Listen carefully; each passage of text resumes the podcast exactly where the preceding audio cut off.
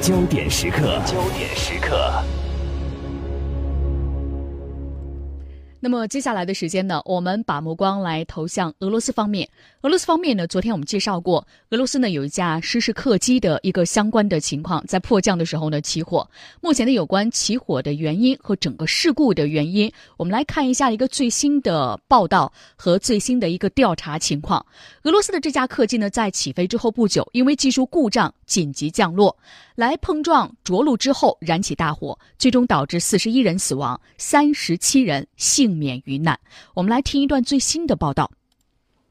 迪特里希说，三十七名幸存者中有三十三名乘客，其中二十七人经医生检查后情况良好，另有六人的伤势比较严重，正在医院接受治疗，但没有生命危险。四十一名遇难者的遗体已经全部找到，其中包括一名机组人员，遗体确认工作正在进行当中。迪特里希说，事故调查委员会和相关部门将对幸存者及遇难者家属提供包括心理救助在内的一切必要帮助，同时会在收集相关资料后发放补偿金。目前，事故原因还在调查中。飞机的两个黑匣子，也就是飞行数据记录仪和驾驶舱语音记录仪，都已经被找到并成功拆卸，接下来将交给专业机构进行解码。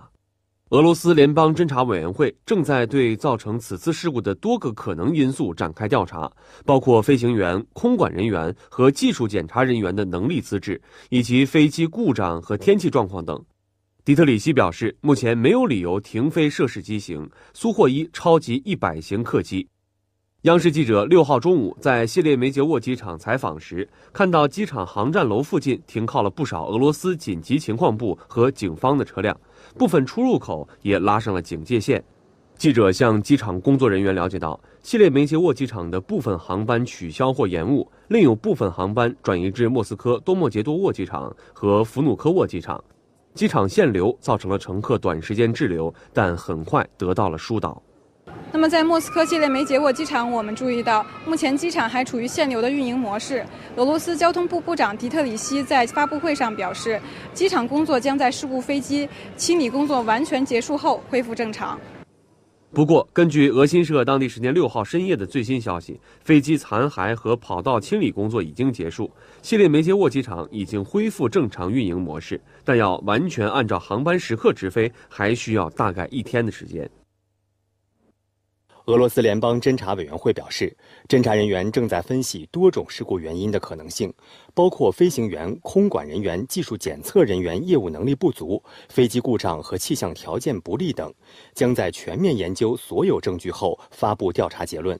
据报道，当地时间五号傍晚，莫斯科地区突降阵雨，事故飞机的机组人员表示，飞机在飞行时被闪电击中，导致机上无线电设备出现了故障。不过，专家认为，飞机因遭闪电击中而直接导致严重事故的可能性比较小。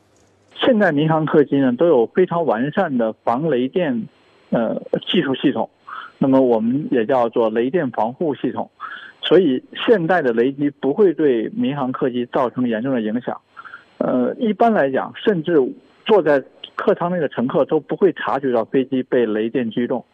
也不会在飞机表面留下任何的痕迹，多数情况都是这样。所以这次俄罗斯的空难呢，那么有消息说是由雷击直接引发的，呃，目前呢还没有这样的确切的证据。呃，而且我个人认为呢，由雷电引发的飞机系统严重故障导致的这样一个紧急迫降，